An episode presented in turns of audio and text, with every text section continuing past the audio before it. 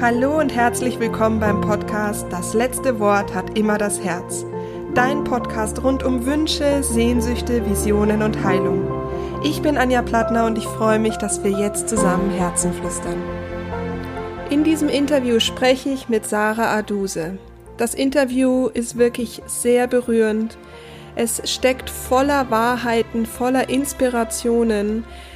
Ja, Hörst dir einfach selber an, ich will gar nicht so weit vorgreifen. Setz dich hin, geh mit uns auf eine Reise ins Herzen heilen, ins Loslassen, ins Vergeben, aber auch in die kraftvolle Inspiration, was passiert, wenn du loslässt, was alles möglich ist.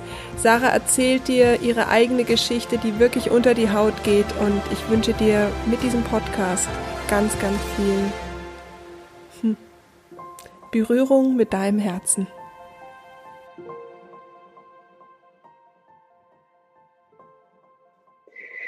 So, hallo liebe Sarah, willkommen im Podcast. Das letzte Wort hat immer das Herz. Ich freue mich so sehr, dass wir das jetzt endlich äh, schaffen, denn wir haben ja seit, wir haben uns seit äh, zweieinhalb Jahren oder vor zweieinhalb Jahren kennengelernt. Ja. Und ich glaube, kurz danach haben wir schon Kontakt aufgenommen, dass ich so gerne mit dir sprechen möchte. Und es hat leider ein bisschen gedauert, aber jetzt heute ist es soweit und es freut mich so sehr. Danke für deine Zeit. Danke für die Einladung. Ich freue mich so sehr, dass ich hier dabei sein darf. Schön.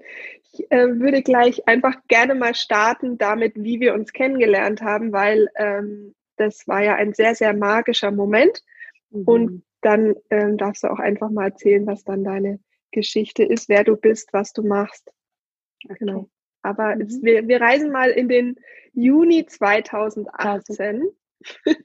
Beim Christian bei, Bischof. ja, genau, bei Christian Bischof auf einem ähm, Seminar kennengelernt und da waren, ich glaube, 800 Menschen in diesem mhm. Raum.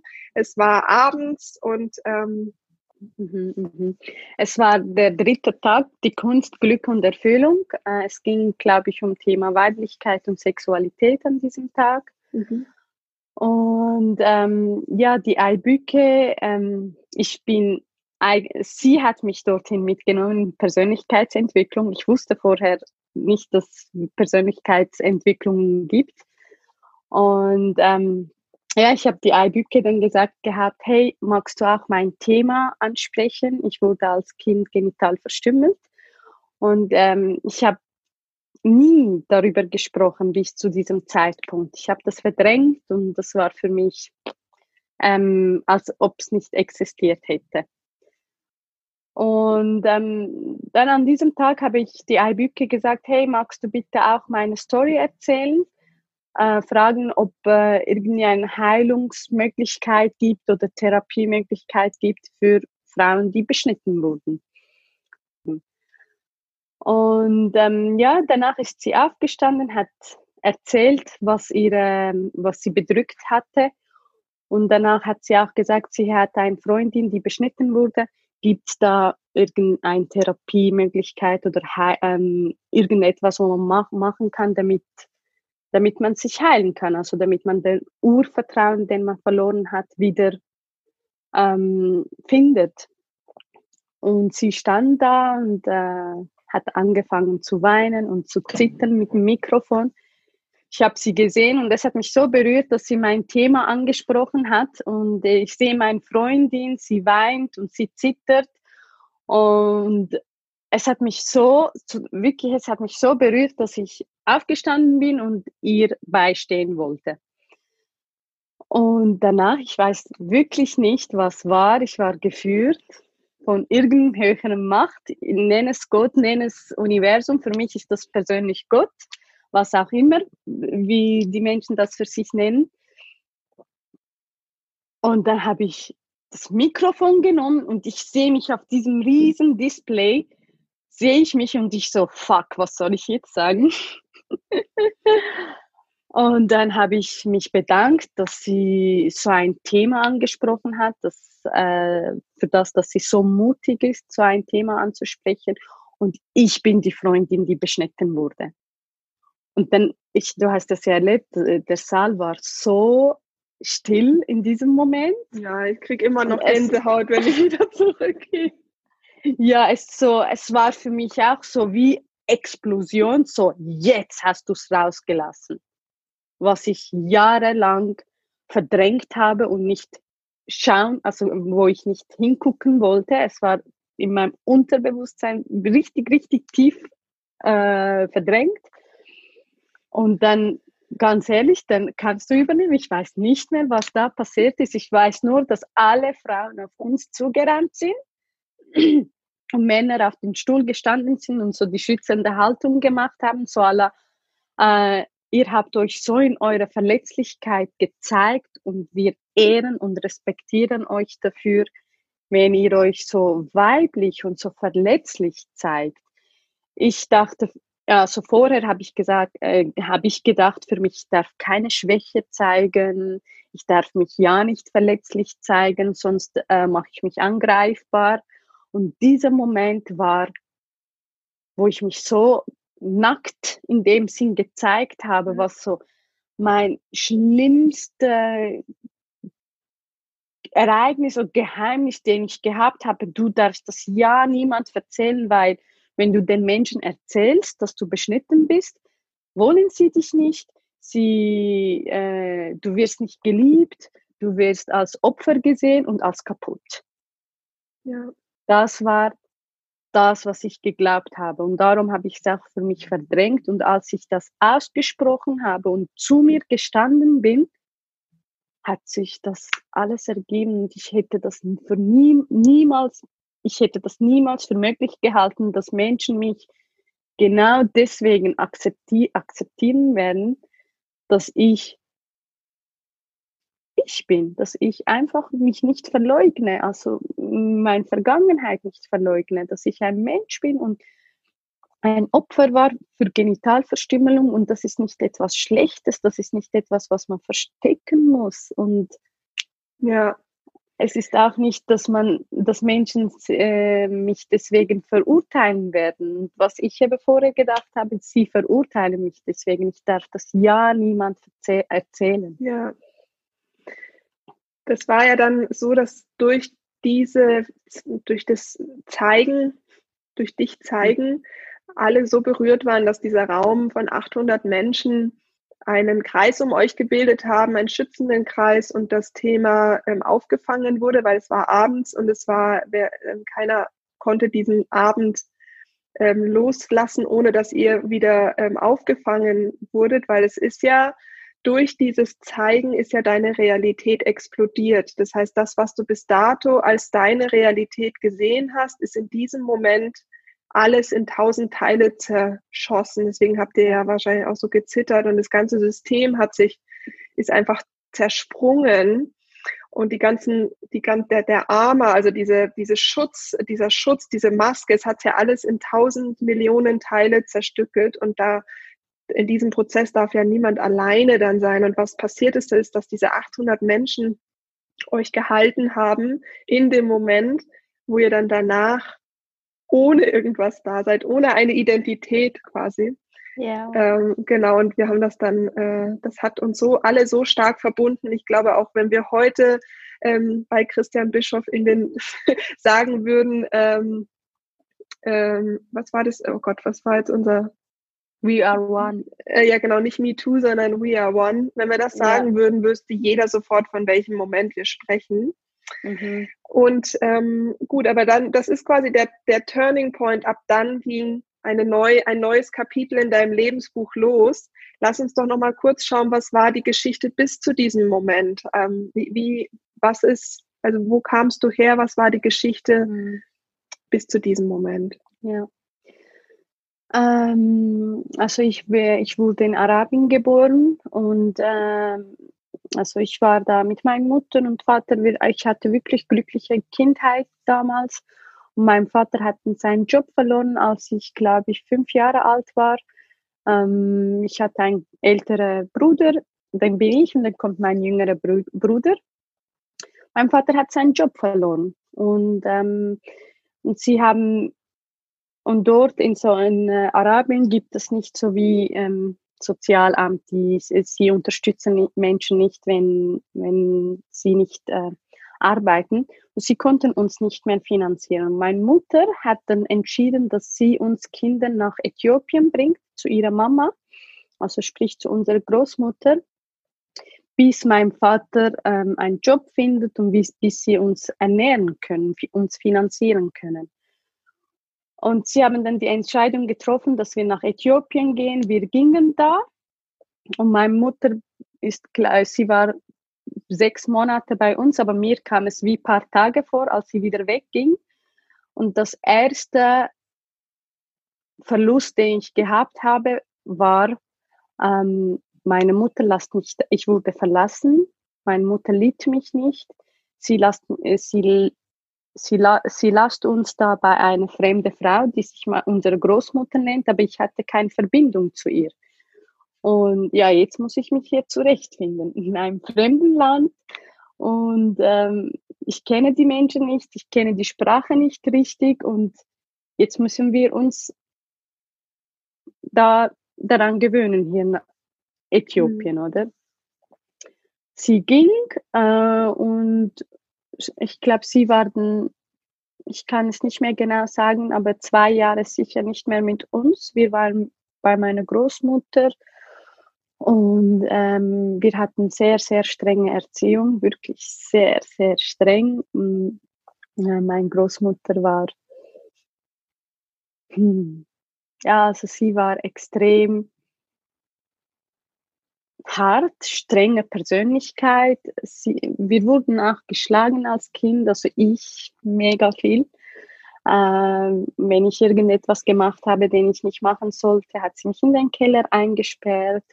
Oder wenn ich ähm, nicht so schön gesprochen habe, hat sie mir den Mund aufgemacht und mir in den Mund reingespuckt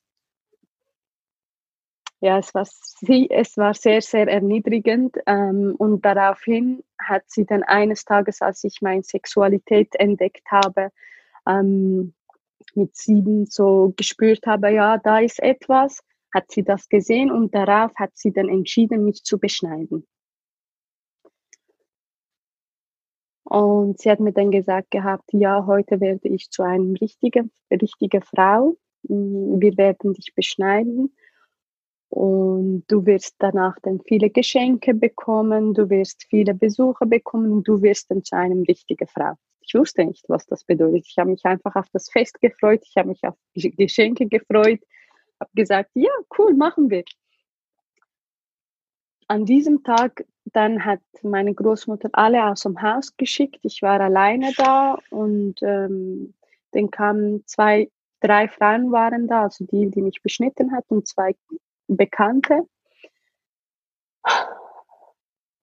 Ja, und dann bin ich in der Stube gegangen und dann haben sie mir gesagt, okay, jetzt wird, es wird dir ein bisschen wehtun, und, aber es geht ganz schnell vorbei. Komm und zieh jetzt und zieh die Unterhose ab.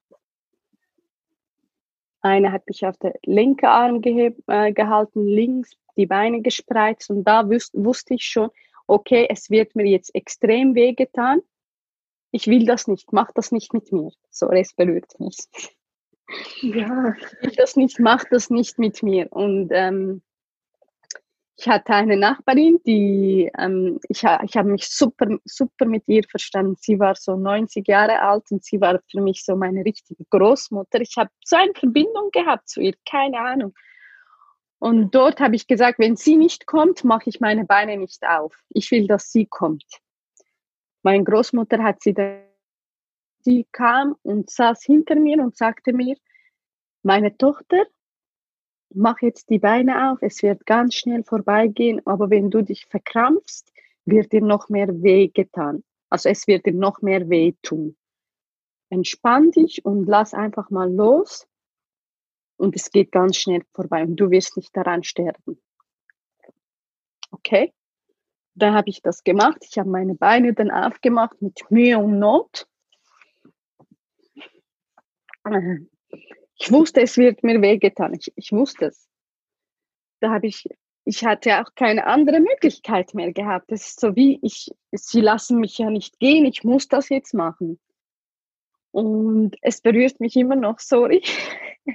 ich bin extrem mit meinem inneren Kind verbunden jetzt gerade, deswegen. Ja. Ähm, und danach ähm, habe ich meine Beine aufgemacht. Und ich weiß noch, die, die mich beschnitten hat, war mir nicht sympathisch. Ich habe sie angesehen und die war mir gar nicht sympathisch und habe mich auf die Seite, meinen Kopf auf die Seite gelehnt und habe die Augen zugemacht und habe gesagt, macht. Mit sechs Jahren.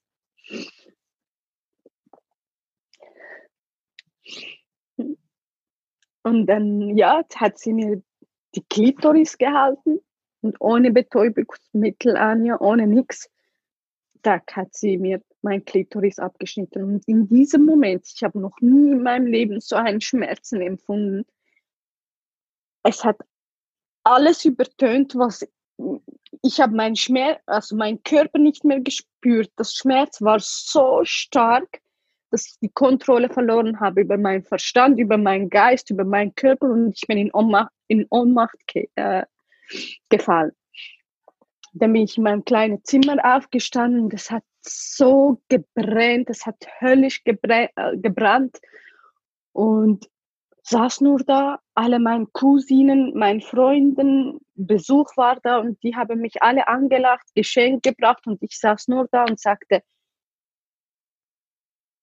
sorry, aber für mich ist nicht ein Grund zum Fest, zum Festen, zum Feiern. Was ist, was ist jetzt gerade passiert? Warum, warum habt, ihr, habt ihr mir das angetan? Bin ich falsch? Ist etwas falsch in mir? Bin ich nicht richtig so, wie ich, wie ich bin?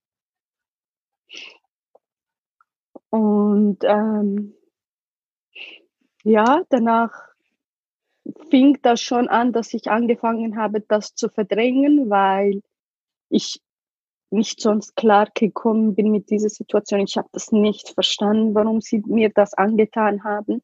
Ich war hilflos, ich war machtlos, es wurde über mich fremdbestimmt und ja, und danach, als ich urinieren musste, oh mein Gott, da war wirklich die Hölle zum einfach auf die Toilette gehen. Ich habe mein Urin so gehalten, damit ich nicht auf die, damit ich nicht urinieren gehe. Bis wortwörtlich mein Blase geplatzt ist, habe ich den Urin gehalten und es hat auch so gebrannt und das ging sicher zwei, drei Wochen, bis es geheilt ist oder bis die Schmerzen ein bisschen weniger wurde.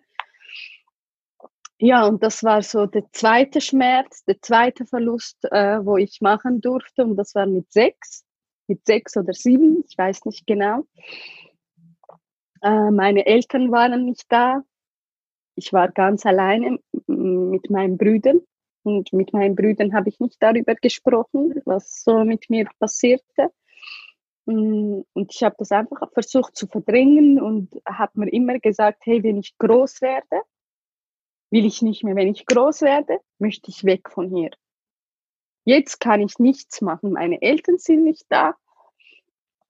Ähm, ich bin angewiesen. Ich kann nicht auf die Straße gehen. Ich kann, ich habe schon damals gedacht zum Weggehen von zu Hause, weil ich weil ich es nicht mehr ausgehalten habe dort. Aber ich wusste auch, ich, wo soll ich denn hin? Also wenn ich auf die Straße gehe, dort laufen Hyänen mhm. Also in der Nacht hörst du Hyänen und äh, die sind auf der Straße. Das kannst nicht. Nichts. äh, ja, und das war so der Schmerz, den ich, der mir nicht bewusst war, dass ich äh, so mir so etwas angetan wurde oder beziehungsweise, dass mich das in meinem Leben prägt und mein Charakter bestimmt, wer ich heute bin. Ja. Ähm, was ich dazu nur kurz sagen kann, ist, das eine Schutzfunktion der Seele. Also das kann diesen Schmerz, äh, damit, die, damit du weitermachen kannst, muss ein Teil dort bleiben, weil es einfach viel zu, ähm, also allein das Unverständnis, also jetzt mal alle anderen Sachen beiseite, allein das Unverständnis ist so groß, dass die kleine Sache gar nicht weiterleben könnte, weil das Unverständnis ja auch so groß ist. Das heißt, dieser Teil bleibt dann in dieser Situation. Das ist bei traumatischen Ereignissen so, dass ein Teil sich, also wie so, als würde sich was abspalten und dann da bleiben, damit man weiterleben kann. Das ist eine Schutzfunktion. Ansonsten ginge es nicht weiter. Deswegen. Genau, also um zu überleben. Genau, oder um zu überleben. Auch, genau. Ähm, ja, und dann wurden wir mit unseren Eltern wieder vereint.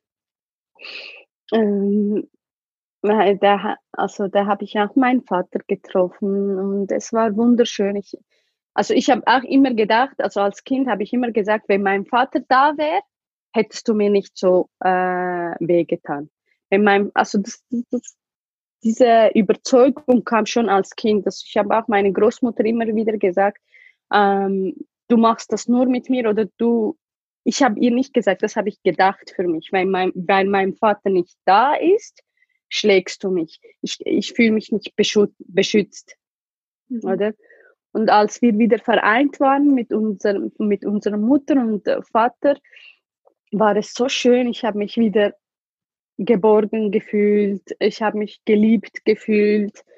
Ähm, aber auch enttäuscht, oder? So, es wurde mir so viel angetan und ähm, ihr habt eure Aufgabe nicht gemacht. Das war meine Glaube oder meine Überzeugung, weil meine Mutter die war, die mich auf Äthiopien gebracht hat und mich dort gelassen hat, habe ich den Vertrauen zu meiner Mutter verloren. Ich, äh, ich darf, also ich habe als Kind geschlussfolgert, ich darf meiner Mutter nicht vertrauen, sie lässt mich da und es wird mir jetzt so, so wehgetan, weil du mich da gelassen hast, oder? Und als wir wieder ähm, bei meinen Eltern waren, habe ich kein Vertrauen mehr zu meiner Mutter gehabt. Ich dachte sogar, äh, sie möchte mich umbringen. Äh, einmal hat sie mir gesagt gehabt, ich mag mich so genau erinnern, äh, ich soll die Bettfrisch beziehen, wirklich so banal, etwas Kleines. Und es kam eine Stimme in mir hoch, oh mein Gott, sie will dich umbringen. Ich so, okay, und dann bin ich in die Küche, Küche gegangen, habe ein Messer genommen, habe das einfach in meinen Hosensack äh, äh gesteckt und dachte mir, falls die mich umbringen will, mit, oder mich ersticken möchte, ähm, wie sagen wir, ersticken, oder? Mhm, ja, äh, äh, strangulieren. Erwürgen. Mhm. Ja, oder erwürgen, möchte, dass ja. ich mit, äh, mit, mit, Messern, mit Messern mich befreien kann. Mhm. So komisch, ich, ich kam nicht, ähm, ich kam nicht daraus, warum ich das gedacht habe damals. Aber auch das habe ich verdrängt. Ich habe das dann einfach gemacht. Sie, es, es ging ja alles gut. Sie hat mir nichts gemacht. Und Der Tuch wurde ganz normal überspannt. Aber das, ja, das war eine Schlussfolgerung, wo mir vor zwei Jahren klar wurde, äh, dass ich, ähm, dass das nur eine Schlussfolgerung war von damals. Mhm, mhm. Äh, und ja, dann kamen wir in der Schweiz mit zwölf Jahren also ich war da als Teenager sehr aggressiv unterwegs. Ich habe kein Vertrauen mehr zu meiner Mutter gehabt. Ich war richtig, richtig hart zu ihr. Ich habe mir nichts mehr sagen lassen von ihr. Und ähm, sie, hat, sie hat die Welt nicht verstanden. Ich habe auch die Welt nicht verstanden. Warum ist meine Tochter so aggressiv mir gegenüber? Und ich sage mir, warum habe ich meine Mutter nicht gerne? Wie kann das sein, dass ich meine Mutter nicht lieb habe? ist das normal? Ähm, und ich wusste, fuck, et etwas stimmt nicht. Und das ging dann so weiter. Wir haben so viel gestritten und ich bin auch früh von zu Hause ausgezogen. Als ich 18, 19 Jahre alt war, bin ich von zu Hause weg, weil sie auch gesagt hat, dass wir uns nicht gut verstehen, weil ich auch gesagt habe, ich kann, ich halte es nicht aus zu Hause, ich muss weg, ich verstehe mich gar nicht mit dir alles, was sie gemacht hat, hat mich getriggert und wütend gemacht. Egal, was sie gesagt hat, das hat mich wütend gemacht. Und ich bin explodiert, jedes Mal.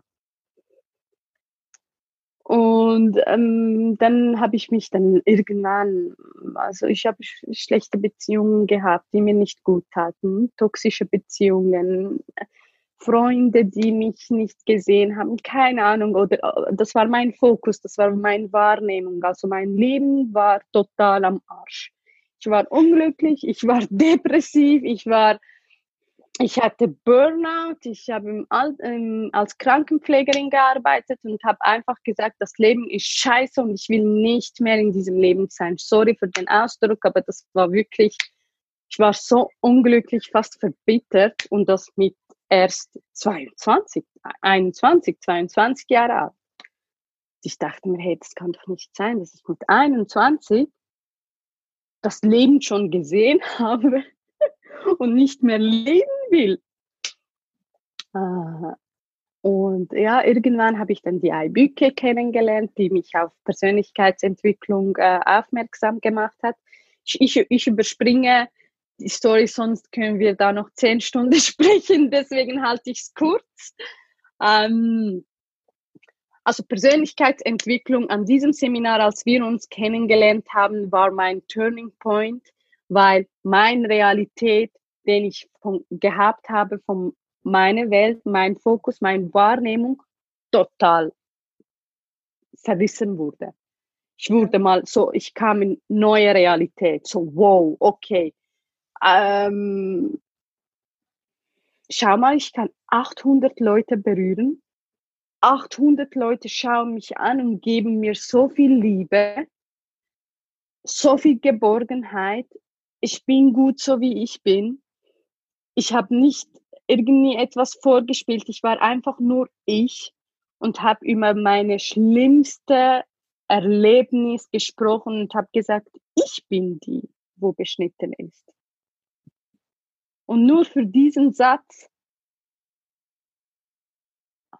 kamen 800 Leute auf mich zu und das war für mich, wow, ich bin doch etwas wert.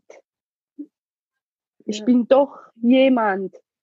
Und das war so wie Turning Point, in dem ich gesagt habe, alle meine Potenziale nach hochkamen und mir gesagt habe, hey, ich will etwas verändern. Ich will ein glückliches, erfülltes Leben haben. Und nur ich bin verantwortlich dafür, sonst keiner, egal was ich erlebt habe. Und dafür mache ich alles dafür, dass ich jetzt ein erfülltes, glückliches, glückliches Leben habe. Okay, mit was fange ich an? und da habe ich mir Bücher geholt, äh, das Prinzip von Vergebung verstanden, äh, was ist Glaubenssätze, was ist Überzeugung, wie löst man Glaubenssätze auf, äh, wie reflektiert man sich überhaupt, was ist innere Kindarbeit, okay, wo kann ich mir Hilfe holen? Ich kann, ich kann hier zum Kinesiologen gehen, da kann ich Hypnose machen, ich kann ähm, Familie, Familieaufstellung machen. Und so hat die Reise zur Spiritualität und zu mir, die Reise zu mir selbst, mhm. äh, habe ich angefangen. Mhm.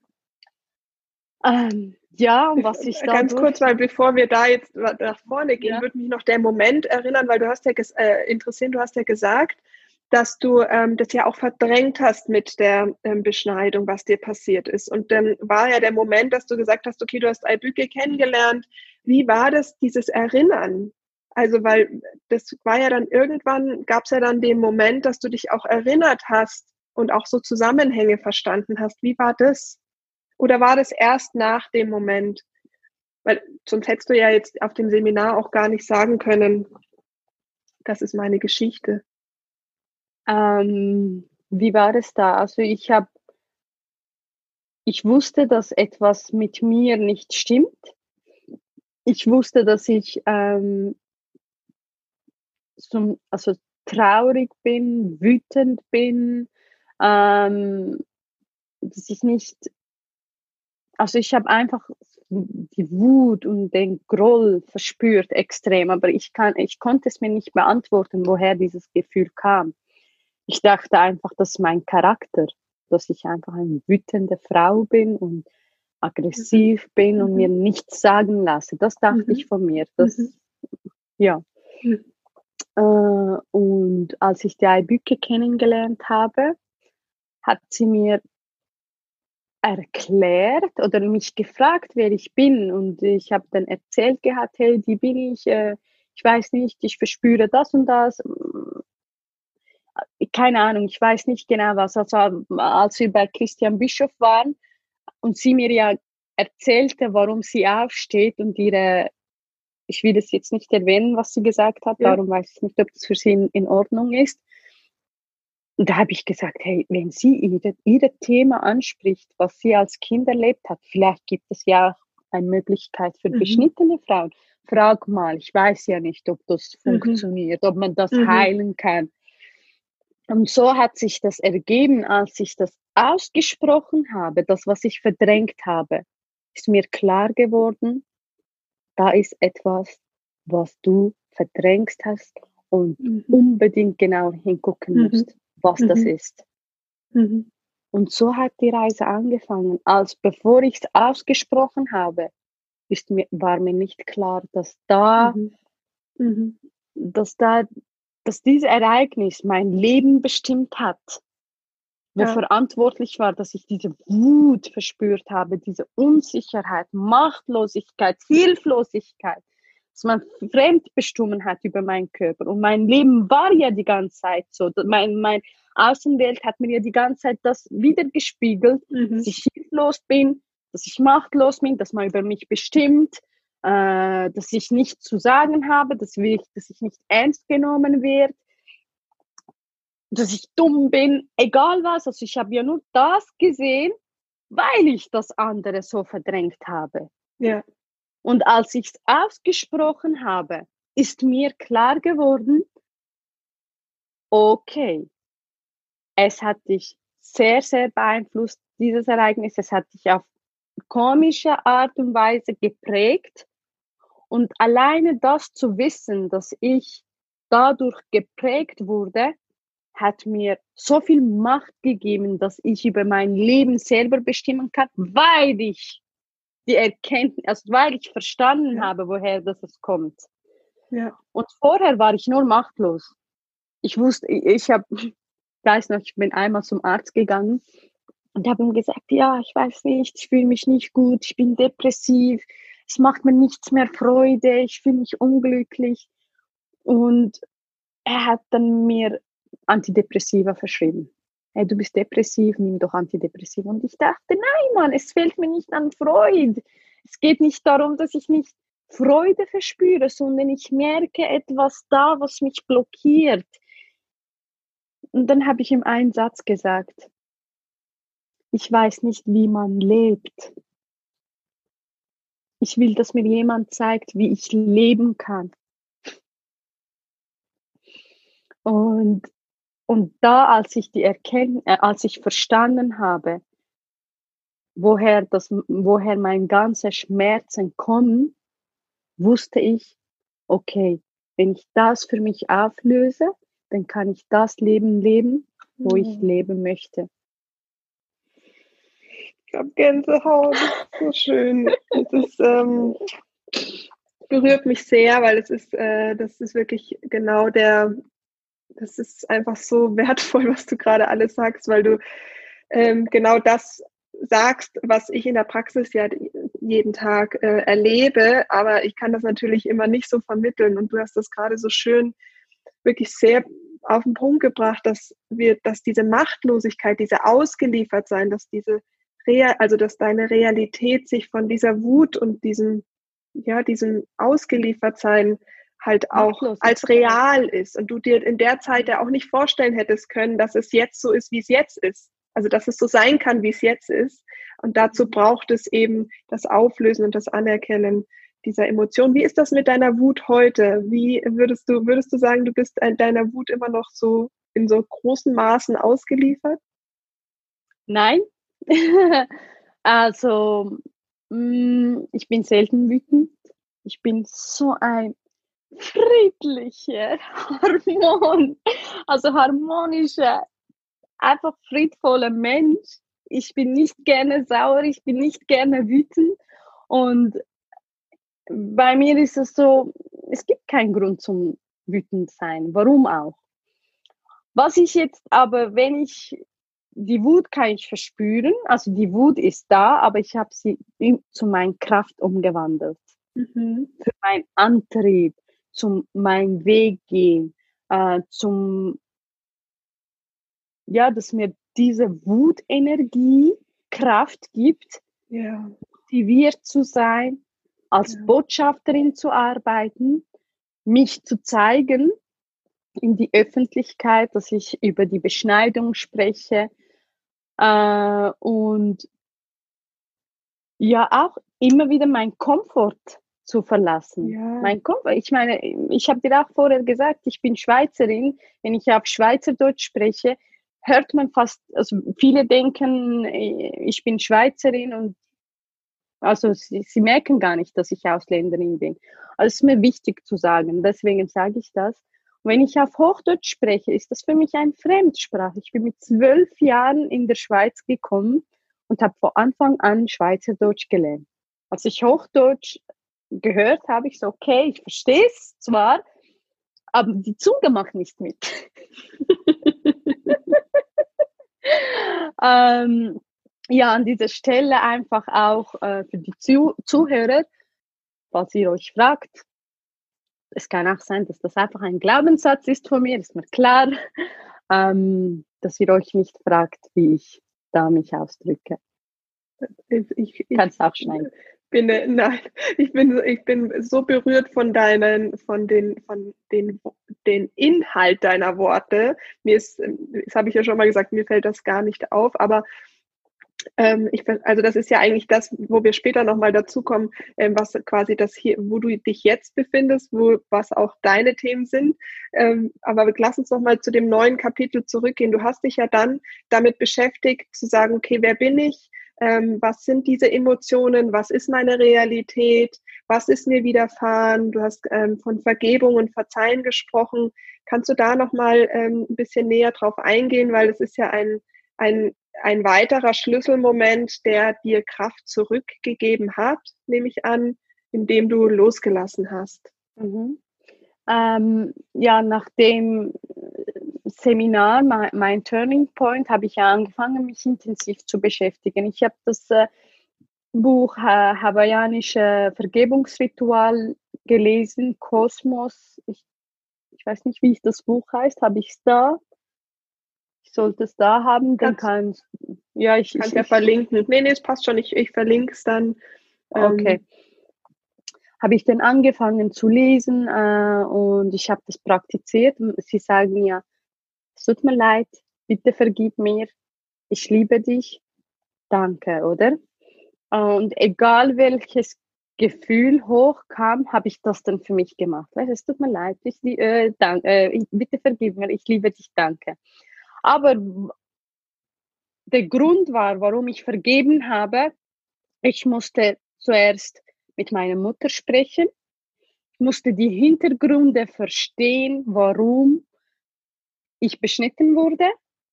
Äh, als ich ja, also ich habe ja das Ereignis ra ähm, rausgefunden, okay, wegen, dem, wegen diesem Grund wurde mir Schmerzen angetan und das hat mich geprägt. Jetzt gehe ich auf die Suche nach dieser Situation. Warum wurde mir das angetan? Äh, stimmt das, dass meine Mutter mich dort gelassen hat, damit man mir so, ähm, damit man so schlimm mit mir umgeht oder mir Schmerzen antut? Ich muss das rausfinden, weil als ich verstanden habe, dass ich ja gewisse Sachen schlussfolgere aus Überlebensgrund, dass ich, dass meine Seele versteht, was jetzt gerade passiert, dass mein Verstand versteht, oder damit ich überleben ja. kann. Sonst ja. Äh, da habe ich dann meine Mutter darauf angesprochen und habe gesagt, hey, warum hast du uns nach Äthiopien gebracht? Was war der Grund? Und dann, als ich diese Geschichte gehört habe, warum sie uns nach Äthiopien gebracht hat, habe ich mir gesagt, oh mein Gott, sorry, aber was bist du, also ich habe mir selber gesagt, ich dachte die ganze Zeit, dass ich Opfer bin, dabei war ich Täter. Ist so. Ich war so aggressiv. Ich, wirklich, es hat mir sehr leid getan. Sie hat als Frau ist sie in Arabien, man arbeitet ja nicht als Frau. Sie ging zu ihren Freundinnen, hat Kosmetik verkauft, hat Lippenstift verkauft. Ähm, sie hat alles für uns gemacht. Und warum sie uns nach Äthiopien gebracht hat, war, dass wir diese Armut nicht erfahren, äh, nicht erfahren als Kinder. Sie konnten uns nicht mal in die Schule bringen. Sie äh, ähm, konnten uns nicht finanzieren. Sonst viele Menschen, also sie hat die richtige Entscheidung getroffen, dass wir die Armut nicht sehen, dass wir nicht erleben müssen, wie arm wir sind und dass wir kein Essen mhm. zu trinken haben und dass wir ähm, ja, dass wir einfach diese schlechte Phase nicht erfahren. Und in Äthiopien sind wir safe. In Äthiopien bei ihrer Großmutter sehen wir Armut nicht. Und wenn ich jetzt, wenn ich in dieser Situation wäre, hätte ich meinen Kindern nur meine Mutter anvertraut. Wer soll, wer soll ich sonst meinen Kindern anvertrauen? Und ja. sie hat nur das gemacht. Und was ich für mich damals geschlussfolgert habe, war, sie ist böse, ich darf ihr nicht vertrauen. Und sie hat aus Liebe gehandelt und ich, ich habe aus Schmerz geschlussfolgert. Mhm. Mhm. Äh, und dann hat sie mir erzählt vor paar Tagen, also vor paar Tagen, ja, ich habe sie nochmal gefragt, und sie sagte mir, als sie von uns wegging, ihre ganze Ausstrahlung, ihre ganze Freude im Gesicht war weg sie hat so geweint und hat gesagt, hey, ich, ich verlasse jetzt meine Kinder. Sie sind einfach dort und ich bin da, was soll ich machen? Sie war so verwirrt, sie war so tiefst traurig. Sie wusste nicht mehr weiter und, ähm, und ich habe mir dann gesagt, und du warst ihr so viele Jahre du warst so viele Jahre wütend auf deine Mutter, weil sie dich verlassen hat, aber dabei hat sie auch genau, genau, genau diesen Schmerz gespürt. Und ähm, darum sage ich auch, ich war Täter, oder? Ihr gegenüber. Ich war wirklich aggressiv. Weißt du, ich habe sie auch ab und zu, ich würde nicht sagen, als sie mir etwas sagen wollte, ich habe es geschupft, also war ich, ich habe gesagt, geh weg von mir. Ich war extrem aggressiv, also man kann sich wirklich nicht vorstellen, wie böse ich mhm. zu ihr war. Äh, und es hat mir so leid getan, weil ich verstanden habe, hey, diese Frau, wo nur etwas Gutes wollte für mich, war ich extrem wirklich äh, gefühlslos, kalt ihr gegenüber und wollte nichts mehr von ihr wissen, aus diesem Grund. Mhm. Und ich musste auch mir selber vergeben, dass ich Täter war. Ja, das ist ja, also was um, du ja ähm. gerade beschrieben hast, was ja so wichtig ist, auch, dass man das nur verstehen kann, indem man die genau. Perspektive genau. wechselt. Genau, genau. Also äh, weil ich die Perspektive gewechselt habe und verstanden habe, um warum ich sauer bin, was, warum ich wütend bin, konnte ich erst vergeben. Also was ich äh, den Menschen mit, also wie ich es für mich gemacht habe und mit den Menschen mitgeben will, ist fragt, sucht und versteht, warum ihr ähm, schmerzvoll, äh, wie sagen, wehgetan wurden. Ja. Sagt man das so? Ja, das und warum uns wehgetan wurde, ja. Genau äh, und versteht die Situation. Wenn man es versteht, fällt es einem, einem auch leichter zu vergeben. Also der erste ja. Schritt ist für mich Verständnis, so wie Perspektive wechseln, verstehen. Was habe ich dazu beigetragen? Wie habe, was habe ich geschlussfolgert? Und wie war ich danach, nachdem ich diese Schlussfolgerung gemacht habe oder mich entschieden habe dazu? Aus Not, das ist mir bewusst, aus Überlebensgründen. Machen wir einfach so als Kinder, das ist normal. Man soll sich auch nicht verurteilen. Und das dritte Schritt ist, dass man sagt, ich muss loslassen, nicht weil der, der andere Mensch, was er gemacht hat, richtig ist oder falsch ist, ja. sondern weil ich frei sein will. Ja. Es bringt mir nicht, wenn ich mit meinen Emotionen in Vergangenheit lebe und das aber mein gegenwärtiges Leben bestimmt, voll und ganz bestimmt. Meine Realität, meine Wahrnehmung voll und ganz bestimmt. Es geht nur, ja. wenn man das Alte loslässt, loslässt und sich dann auf das Wesentliche fokussiert und sagt, was ist jetzt die Realität? Weil wir Menschen haben alle individuelle Realitäten, wir haben individuelle Wahrnehmung. Wird dir bewusst, was du für Wahrnehmung hast? Ja, Total. Und vor allen Dingen ähm, auch, es ist ja manchmal so, dass wir es gar nicht wahrnehmen können, dass wir, dass das zusammenhängt. Ja. ja, das ist ja ganz oft auf unterbewusster Ebene. Aber es gibt halt Situationen, wo es angetriggert wird. Und dann kommt etwas, um das dann wahrzunehmen, um zu sagen, okay, ähm, auch zu sagen, ich hole mir Hilfe, weil es sehr schwer ist, äh, zu sagen, genau. ich vergebe alleine. Ähm, das ist nicht immer äh, so leicht. Also bei deiner Oma wird es ja wahrscheinlich nochmal eine Spur schwieriger mhm. gewesen sein. Ja, also nur noch ein, ein, Punkt, was du gesagt hast, hat mich auf einen guten Punkt gebracht.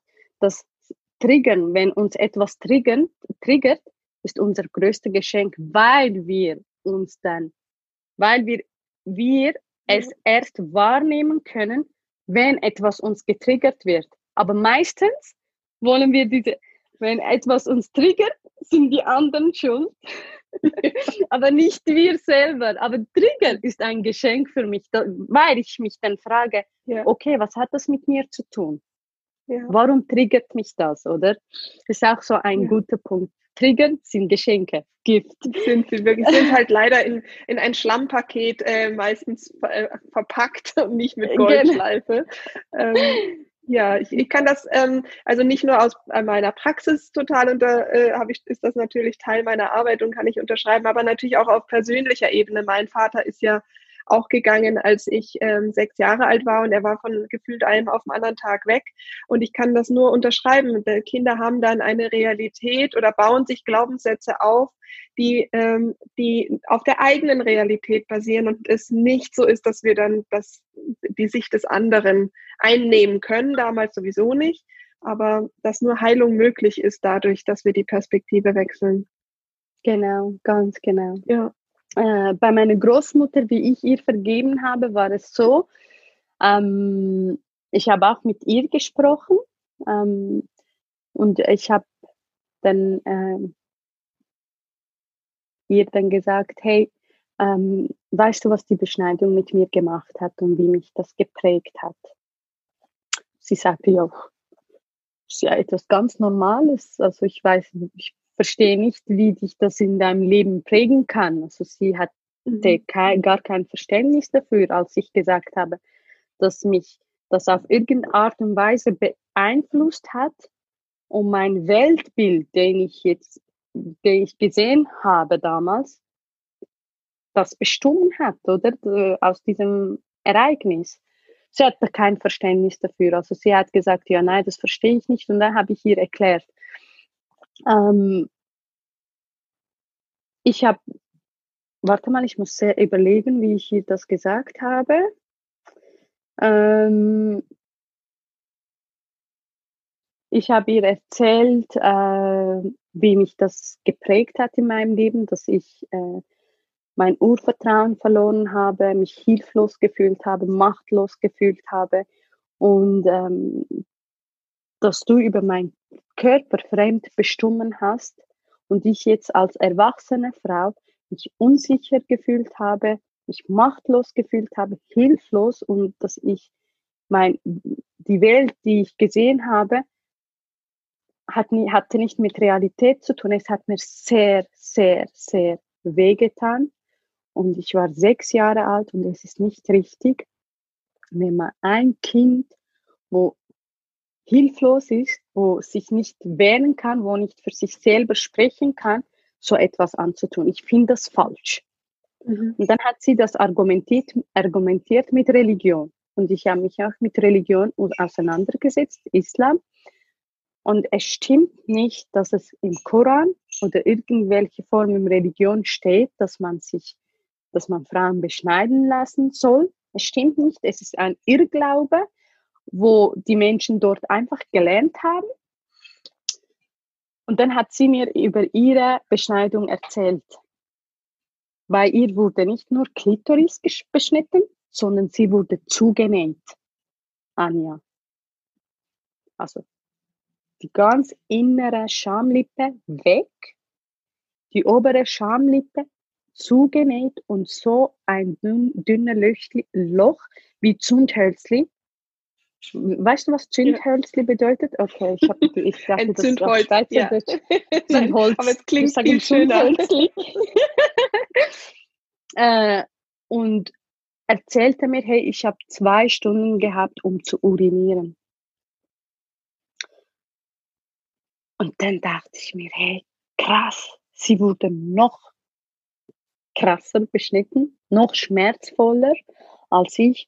Und sie sagte mir, es tut mir leid, falls ich dir irgendwo wehgetan habe, den ich nicht besser wusste.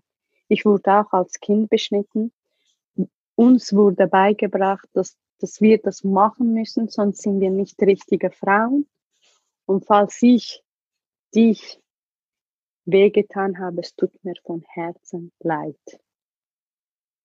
Und es war so heilsam, dieses Gespräch. Aber ich habe ihr ja vorher vergeben. Ich habe ihr ja vorher vergeben. Mhm. Auch mhm. da habe ich mich gefragt, hey, look, sie wurde als Kind beschnitten. Und wenn man ein Kind die ganze Zeit eintrichtert, das ist richtig, das ist richtig, das ist richtig, dann ist für dieses Kind das Richtige. Also im Grunde genommen, in ihrem Kopf wollte sie mir einen Gefallen machen, aber dabei hat sie mir wehgetan. Und jetzt habe ich mich gefragt, was bringt das, bringt das etwas, wenn ich sauer bin? Bringt das etwas, wenn ich mhm. diese Wut in mich behalte, wo mich vergiftet, schlussendlich? Ja. Ja. Bringt das etwas? Mache ich mir selber einen Gefallen damit? Nein. Ist das richtig, was sie gemacht hat? Nein. Ihr wurde beigebracht, dass das richtig ist. Einfach so, wenn, wenn man es versteht, ist ja auch so logisch, dass man sagt, hey, ich vergifte mich nur selber, wenn ich diese Wut und Groll ja. für mich behalte. Äh, sie hat mir nur angetan, weil sie selber verletzt wurde. Hurt people, hurt people. Und dieser Satz kann ich zu 100 Prozent unterschreiben. Und klar gibt es irgendwelche Menschen, die mit Absicht etwas tun. Auch da, vielleicht haben sie etwas erlebt als Kind oder keine Ahnung, also wenn man vergibt, ist das nicht, weil der andere, was er gemacht hat, richtig ist, sondern für deine eigene Freiheit. Und das habe ich dann verstanden und äh, es war nur eine kurze Transformation, wo stattgefunden hat, indem ich es zugelassen habe, dass ich loslassen darf. Dass ja. es okay ist, wenn ich loslasse. Ja. Das, es ist okay, lass los. Ähm, ähm, ich habe da, hab da eine Frage, weil mir das in der Praxis sehr, sehr oft ähm, begegnet. Wenn wir mhm. loslassen und das etwas ist, was so groß ist, dann ist die Angst, wer bin ich denn dann? Wer bin ich denn dann ohne diese Wut? Wer bin ich denn dann, wenn ich das nicht mehr, also wenn das nicht mehr das ist, was mich ausfüllt, dann ist ja genau der Moment, der bei dir passiert ist, ähm, dass du sagst, jetzt ist alles aufgebrochen. Wer bin ich denn dann? Wie bist du damit umgegangen? Also mit dies, auch mit dieser Angst, wenn ich das jetzt loslasse, wer bin ich denn dann? Hm. Das ergibt sich es, du, du wirst neu geboren, aber wie du gesagt hast, es ist neue Identität, weil wer bist du dann? Das, du bist dann du, deine Seele, deine authentischste Ich. Und ähm, dann musst du ab, also diese, also diese, die Leute, die das fragen, wer bin ich dann dann, sind, haben meistens Angst vor die Angst. Das ist Angst vor die Angst, oder? Und äh, aber wenn man diese Angst in die Augen anschaut, glaubt man, wenn man diese Angst begegnet und in die Augen anschaut, mehr, kann ich zu 100 Prozent sagen, dass jeder sagt, oh, es war ja gar nicht, gar nicht so schlimm. Ja. Es war ja gar nicht so schlimm. Es ist ja, ich, ich fühle mich noch leichter. Ich fühle mich liebevoll. Mhm. Du, du, du, du lässt ein diese Last, wo du getragen hast mit tonnenweise Steine, lässt du endlich mal los, wenn du loslässt. Und du fühlst dich leicht und hast wieder Energie und du machst Platz. Du machst wirklich Platz, Platz in dir dass etwas Neues entstehen darf, dass du etwas Neues erschaffen kannst in deinem Leben. Wer bin ich dann dann? Kann, kann dir niemand antworten, nur du dir selber. Sorry, wenn ich das jetzt so. Nein, das ist so schön, weil wir sind jetzt in dem, wir sind im Jetzt angekommen, im Heute. Denn du beschreibst ja dich jetzt gerade, wie du äh, heute bist, was das alles ähm, ja auch bewirkt hat und wie du jetzt strahlst und wie du lebst. Jetzt sind wir quasi in dem Kapitel angekommen, wo, wo stehst du heute? Und erzähl ruhig mal in dieser Kraft, was dir diese, wo, wo dich diese Reise denn jetzt hingeführt hat. Wo bist du heute? Was, ähm, was machst du heute? Und ja, was, was ist los in ähm, deinem Leben? Ja, äh, als ich das Turning Point gehabt habe und nächster Tag, wie du hast das ja auch miterlebt, oder? Als ich aufgestanden bin und mit Christian gesprochen habe äh, und ich gesagt habe, hey Frauen, kommt, ja, ja, ja, für uns Frauen und Männer macht dasselbe wie gestern. Und dann ging das ja los. Alle Frauen haben ja mitgemacht damals. Und ich habe mich so gut, so energetisch, so in Freude ich habe mich einfach zu Hause gefühlt, als ich die Frauen ähm, ermutigt habe, zum Ja zu sich selber zu sagen. Und dann habe ich für mich in diesem Moment entschieden, hey Sarah, wenn der Christian das kann, du kannst das auch. Und ähm, ja, da habe ich mal angefangen, mal mich selbst zu heilen, mich überhaupt mit äh, mich zu beschäftigen. Was brauche ich, damit ich ein Coach werde? Okay, wie kann ich jetzt mein Lebensstory in ähm, als ja, als Konzept also, quasi haben. Also, wie kann ich mein Lebensstory, den ich erlebt habe, auf Positives ähm, formen und umwandeln und also, wie kann man es sagen? Ja, inspirieren, dass du sagst, du nutzt, ja, du nutzt die Kraft davon, dass du sagst, okay, wie kriege ich, wie kriege ich es transformiert, dass das, äh, dass das mein Werkzeug ist, dass das meine Message ist, dass das mein, mein, mein wie Coaching. Kann, ja. ja. also ich habe äh, ich hab mich einfach gefragt, wie kann ich der Welt dienen mit meiner Story? So, jetzt mhm. habe ich So, okay. Sehr schön. ähm, schon allein, dass ich mich angefangen habe, mit dem zu beschäftigen, habe ich, an, ich, ich habe gemerkt, dass ich angefangen habe zu manifestieren. Aber das ist jetzt ein bisschen so spirituell, so spooky stuff, das ist mir bewusst. Ähm, Nein, ist, äh, ich liebe manifestieren. ähm, ja, und da habe ich angefangen, ich, ich habe äh, dann ähm, Wüstenblume angeschaut und ich mhm. dachte mhm. mir, hey, ich finde das cool, dass Waris Diri einen Film darüber gemacht hat, dass sie beschnitten wurde, dass sie dieses Thema überhaupt in die Welt gebracht hat und die Menschen aufmerksam darauf gemacht hat, dass es so etwas gibt. Cool. Äh, nun, okay, die Beschneidung gibt's. Ich finde es gut, dass Waris Diri das gemacht hat. Aber wie geht man damit um, wenn man beschnitten wurde? Wie heilt man sich selbst? Äh, was ist mit Sexualität? Was ist danach, nachdem, nachdem man beschnitten wurde? Wie geht man mit sich selbst um? Wie findet man sich selber? Und das wäre eine coole Idee, so einen Film darüber machen, habe ich, äh, hab ich damals gedacht. Ich habe alle Filmmaker angeschrieben, E-Mail geschrieben, angerufen.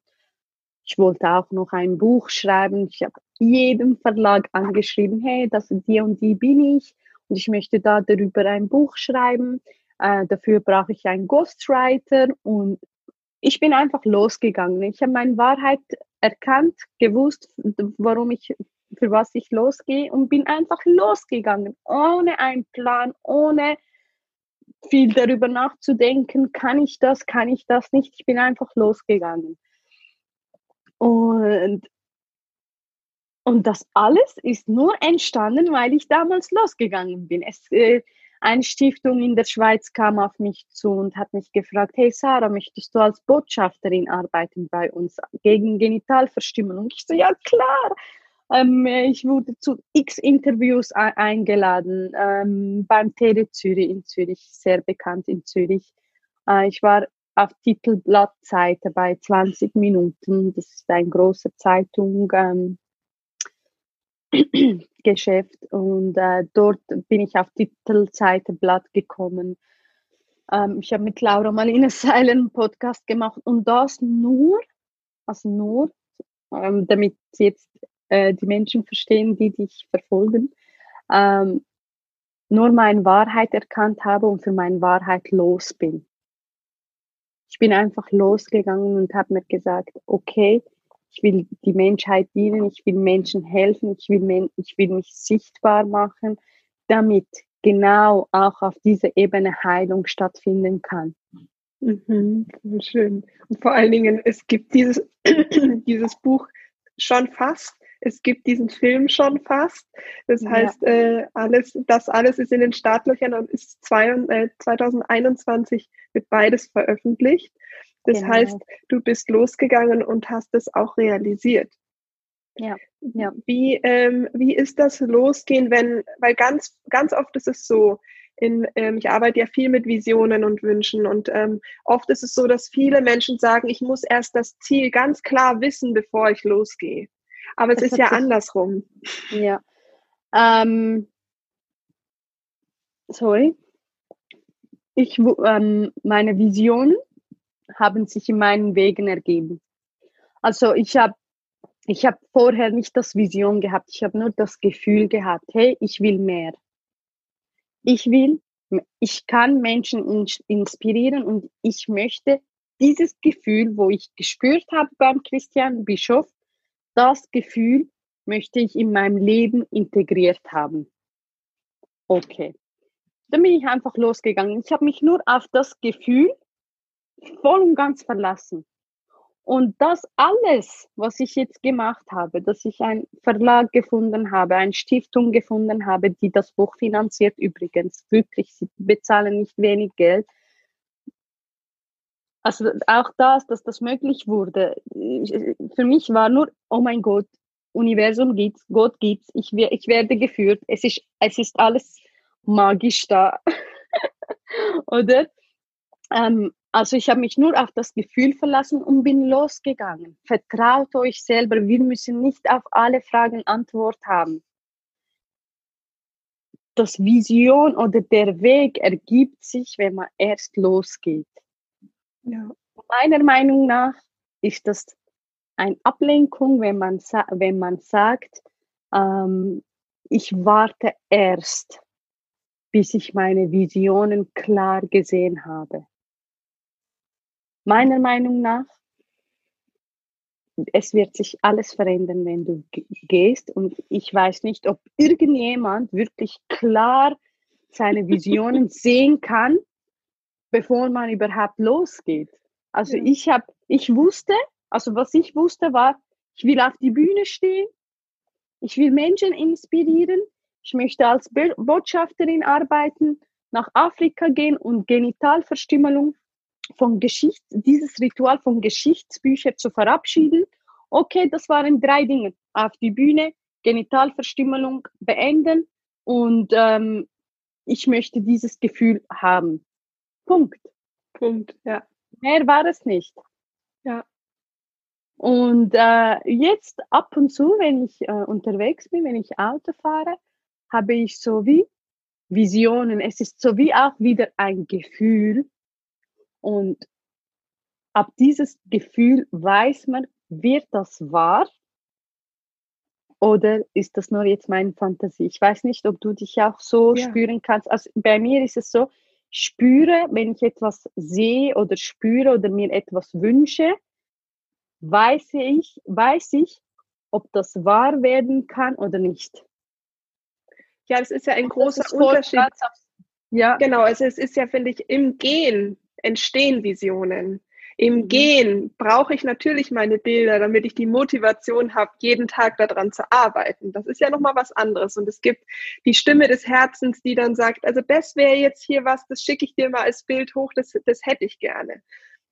Genau. Aber es ist ja, du bist dann schon im Gehen und, äh, und nicht, äh, du sitzt nicht zu Hause auf der Couch und drehst Däumchen und äh, sprichst immer über den Sinn und was ist mein Sinn und was, wo will ich hin, ähm, weil sich die Fragen und diese Bilder erst im Gehen oftmals ähm, genau, kommen. Also auch durch mhm. das Reinspüren. Du musst wissen, wie eine Gitarre klingt, um zu sagen, wow, ich habe Bock, Gitarre zu lernen. So, mhm, ich mhm. glaube, dass das, das ist, glaube ich, der Unterschied, den du jetzt gerade gesagt hast, dass Visionen und Bilder und die festzumachen und auch zu sagen, träum groß, ich möchte den Buchverlag, ich möchte die Stiftung. Das ist natürlich ganz wichtig, weil sonst weiß man ja selber nicht, wofür man losgeht.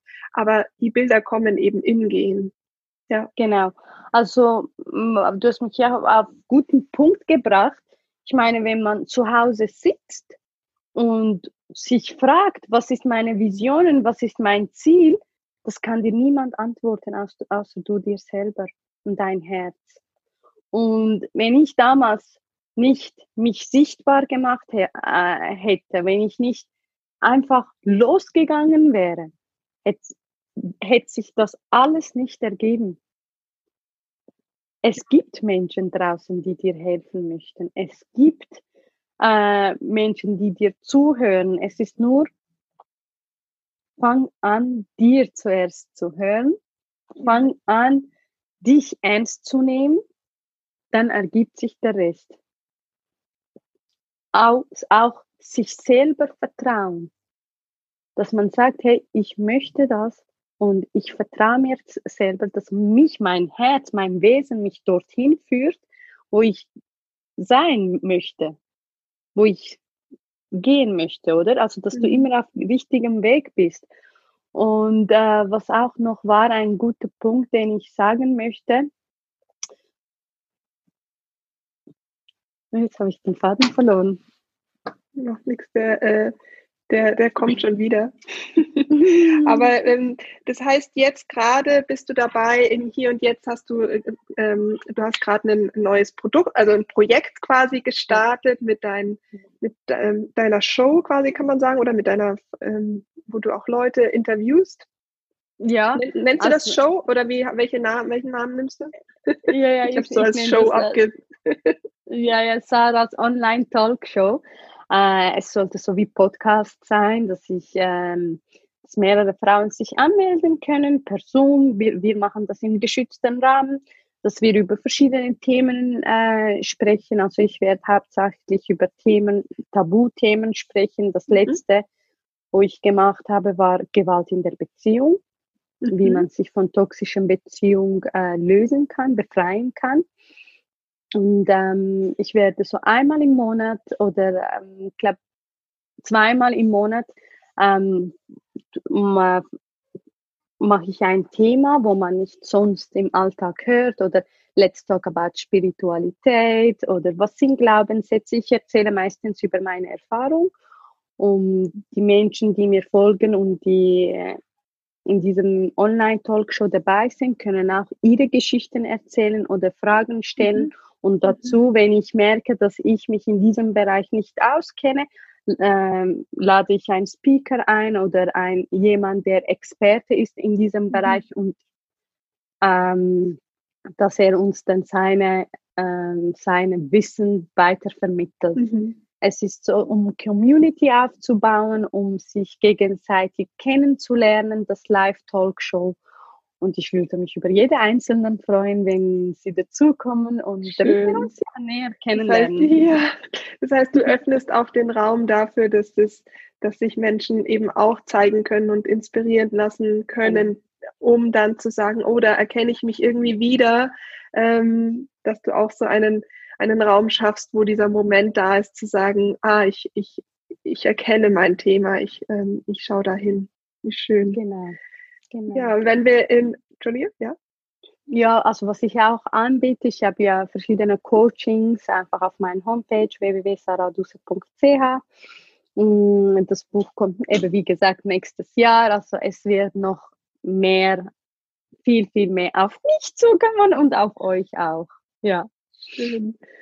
Ja, dann für alle, ähm, weil du bist ja jetzt gerade in, also es ist ja so, wenn man dann losgegangen ist und wenn man für seine Sachen einsteht, es ist ja nicht so, dass das alles immer Zuckerschlecken ist. Ja, es ist ja nicht so, dass man da sitzt und sagt, cool, jetzt habe ich mich selbstständig gemacht oder jetzt gehe ich für meinen Herzenswunsch raus, ähm, sondern da kommen ja auch so ein paar Hürden auf dem Weg. Ähm, wie gehst du damit gerade um, dass du sagst, okay, ich begegne Hürden, dass du dann ähm, die Motivation hältst oder begegnest du Hürden überhaupt? Hast du Hindernisse? Ja, du? ja, ja, ja. Eben als ich ja vorher das angesprochen habe, zum den Kreis schließen. Ähm, ja, ich merke, dass ich sagte wegen Hochdeutsch, das ist meine groß, größte Herausforderung, dass ich auf Hochdeutsch Videos mache. Und das verunsichert mich total, aber ich weiß es. Ich weiß, warum ich losgehe und auch wenn ich nicht über alles Ahnung habe, über Marketing, über ähm, wie man Videos macht, wie, wie man den Fokus behaltet, weiß ich, dass das zum Weg gehört. Ich habe auch klein meinen Selbstzweifel. Es gibt auch mal äh, gewisse Tage, wo ich richtig, wo ich nicht motiviert bin, aber mein Ziel zu erreichen oder dafür, wo ich losgegangen bin damals, ist viel stärker als das Gefühl, wo mir sagt, ich kann es nicht. Und ähm, ich hole mir das immer vor, die, vor den Augen, indem ich sage, okay, jetzt hast du es probiert, jetzt hast du ganze Tag Videos aufgenommen, es hat nicht geklappt, okay, cool, gehst nach Hause, tust dich vorbereiten, gehst nochmal und machst es. Jetzt der Spruch, Übung macht der Meister, kann ich auch zu 100 Prozent unterschreiben. üben, üben, üben. Also es kommt ja nicht alles von einem Tag. Ja. Es ja. kommt nur, indem man es macht, indem man die Routine gewinnt in dem Sinn, ja. also oder routiniert ist und man und es fällt dir immer leichter und leichter, indem man es macht. Aber wenn man es einmal macht und das loslässt, weil man sagt, ich kann es nicht, es hat ja es funktioniert ja bei gar nichts. Also selbst wo wir Auto, die Autoprüfung gemacht haben, mussten wir auch 40 Stunden nehmen, ja. damit ja. wir auf die Straße uns sicher fühlen. Und das ja. ist bei allem so, bei allem, auch bei mir. Ich merke es, okay, ähm, ich bin jetzt äh, in bewusster Inkompetenz. Also ich merke, dass ich bewusst nicht kompetent dafür bin. Aber wenn ich weitermache, wird das dann zu einem ähm, bewusste Kompetenz irgendwann. Ja, ja.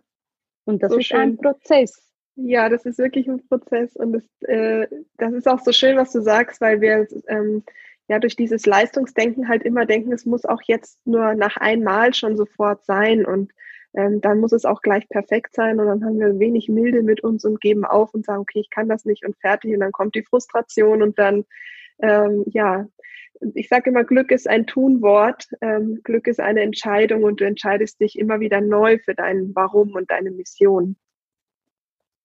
Ganz genau, ganz genau, mhm. auf den Punkt gebracht. es ist auch, Wie schön, ähm, lass uns, äh, ja. Sorry, es ist auch, auch da Eigenverantwortung übernehmen. Indem man sagt, hey, lasse ich mich jetzt von meinem Bullshit FM, sprich mhm. Gedanken, mhm mich runterziehen oder frustrieren? Oder entscheide ich, was passiert, was ich denke, wie ich vorgehe und ja. was bin ich mir wert? Und ich denke, jeder Mensch muss sich das für sich selber beantworten, was bin ich mir wert und was bin ich bereit dafür zu zahlen.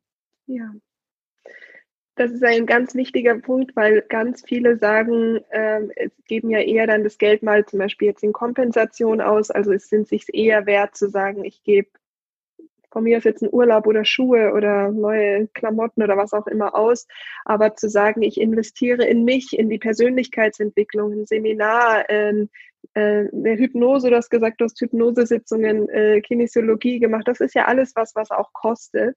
Ähm, aber was bin ich mir selber wert, wie du gerade gesagt hast, und was ist der Preis, den ich bezahle, wenn ich es nicht tue? Diese Frage stellen wir uns viel zu selten, denn dann sind wir nämlich ganz schnell im Millionenbereich.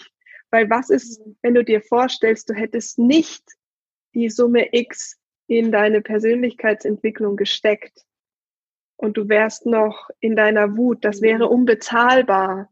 Mhm. Ähm, ja, also eben wie gesagt, ich habe, äh, ich hätte, ich wäre gar nicht auf das gekommen, dass ich ähm, ja als also das Wissen, oder, wo ich äh, bekommen habe in diesem Seminar, ist so wertvoll, dass mein Leben verändert hat. Und ähm, wenn, wenn ich nicht in diesem Seminar wäre, keine Ahnung, wo ich stande. Ich ja. weiß nicht, wo ich gestanden ja. hätte. Ja, ja oder aber auch, Glück also es ist nicht, ja, ja zum Glück. aber es ist auch nicht, also weil es muss jetzt nicht jeder dann immer gleich auf ein Seminar, was ja vielleicht viel teurer ist, sondern es ist ja auch, wenn du dir überlegst, du hast die Hypnosestunde gehabt, wo du zu deinem inneren Kind gereist bist, ähm, das sind, das ist eine Stunde gewesen, die ist auch unbezahlbar oder die Kinesiologin, die dir oder der Kinesiologe, der dir geholfen hat, ist unbezahlbar. Ähm, also das heißt, es sind ja auch immer so einzelne Schritte. Mhm. Dann müssen auch immer nicht die großen Investitionen sein, sondern wie du gerade gesagt hast, was bin ich mir wert und was ist der Preis, den ich bezahle, wenn ich den Schritt nicht gehe. Genau, genau. Ja. ja. Sehr ja. schön. Sag mal, wo geht's für dich hin, wenn wir nochmal über Visionen sprechen, wenn du sagst, okay, wo, wo geht's hin? Was, was wartet alles noch auf, auf uns? Also wenn ich die Augen, wenn ich die Augen schließe, sehe ich hunderttausend von Frauen, die in ihre Kraft kommen. Ich sehe, dass jeder Mensch verstanden hat, wenn sie Eigenverantwortung übernehmen, alles in ihrem Leben erschaffen können. Dass Menschen groß träumen dürfen, weil, Träume können wahr werden, wenn wir dafür losgehen. Vorstellungskraft erzeugt Realität. Menschen, bitte glaubt an euch. Es ist alles machbar. Die Frage ist nur, wie ehrgeizig bist du? Gibst du auf? Gehst du trotz Hindernisse weiter? Und alles ist machbar in meinen Augen. In meinen Augen gibt es kein richtig, kein falsch, kein Fehler, kein richtig. Es ist alles machbar. Die Frage ist, bist, bist du bereit dafür, diese Energie zu investieren, damit du das Leben erschaffen kannst, den du dir wünschst. Die nächste. Ich sehe so, wenn ich mir eine Augen schließe, sehe ich so viel auch dunkelhäutige Frauen, die ich persönlich, also mein Wunsch, mein Ziel ist es, alles, was ich durch Coaching und Heilung hier erfahren darf, das Ganze in Afrika zu bringen. Dass Menschen auch dort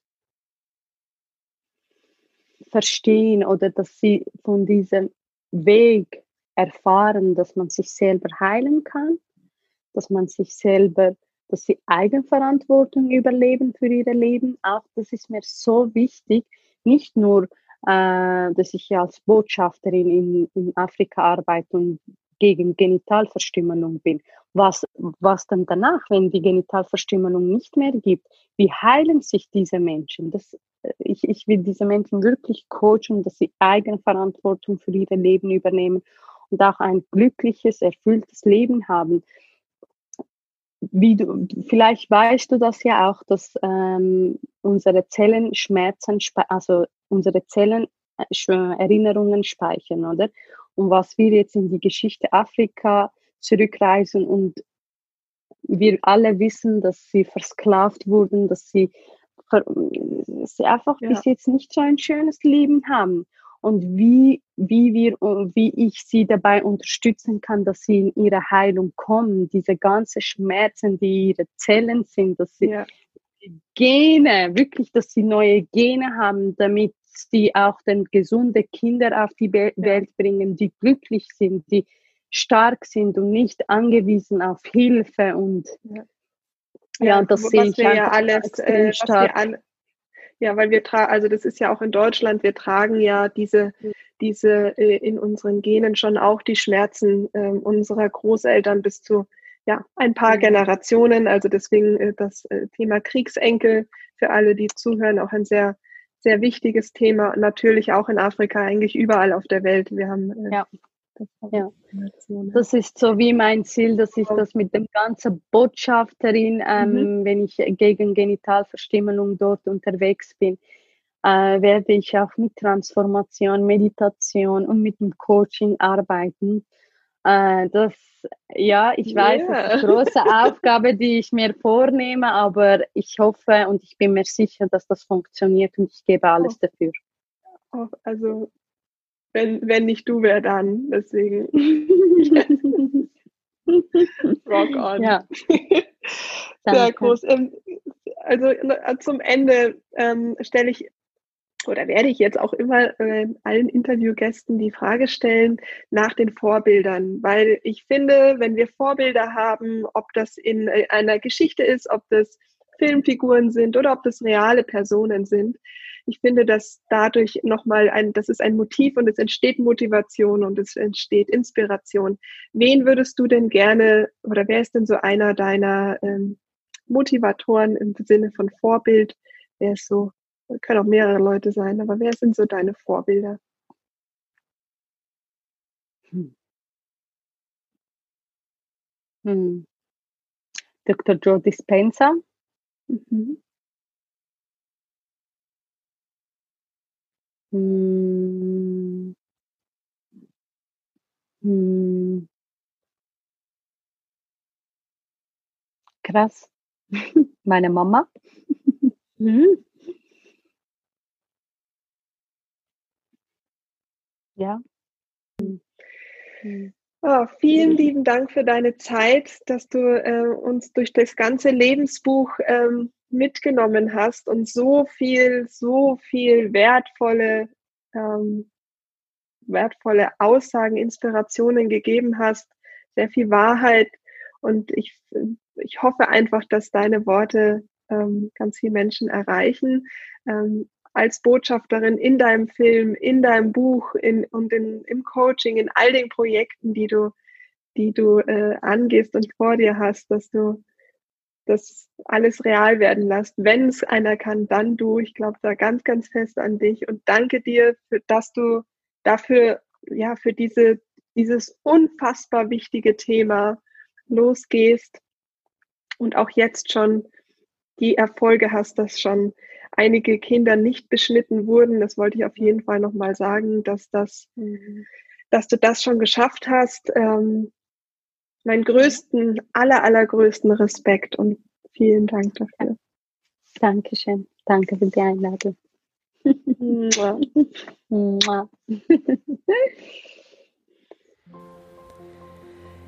ich hoffe, dieses Interview hat dich genauso berührt wie mich. Vielleicht hat es dir gezeigt, dass auch bei dir noch Dinge zu vergeben oder zu heilen sind.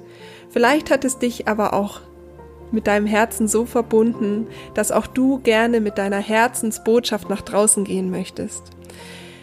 Vielleicht brauchst du bei irgendeinem dieser Schritte Unterstützung, vielleicht bist du ein bisschen verloren oder weißt noch nicht genau, wie du denn loslassen kannst, wie du dein inneres Kind heilen kannst oder wie du so Emotionen, von denen Sarah erzählt hat, selber loslassen kannst. Melde dich gern bei mir, ich kann dir bei all diesen Schritten zur Seite stehen. Am Wochenende findet mein Vision Board Workshop statt, den du auch online von zu Hause verfolgen kannst, wenn du gerne rausfinden möchtest, nach was sich dein Herz denn eigentlich sehnt. All die Infos findest du bei mir auf der Homepage und ich freue mich, wenn du vorbeischaust. Damit Sarahs Worte die ganze Welt erreichen und ihre Botschaft, ihre Message und ihr Warum ja, von allen gehört wird, danke ich dir jetzt schon mal für eine positive Rezession auf iTunes, denn nur so kann dieser Podcast auch gesehen werden und von Menschen, die mit uns jetzt noch nichts zu tun haben, gehört werden, sodass die, die ihre Worte auch einfach ganz, ganz viele Menschen erreichen. Dafür danke ich dir schon jetzt und wünsche dir jetzt einen wundervollen Tag. Alles Liebe, deine Anja.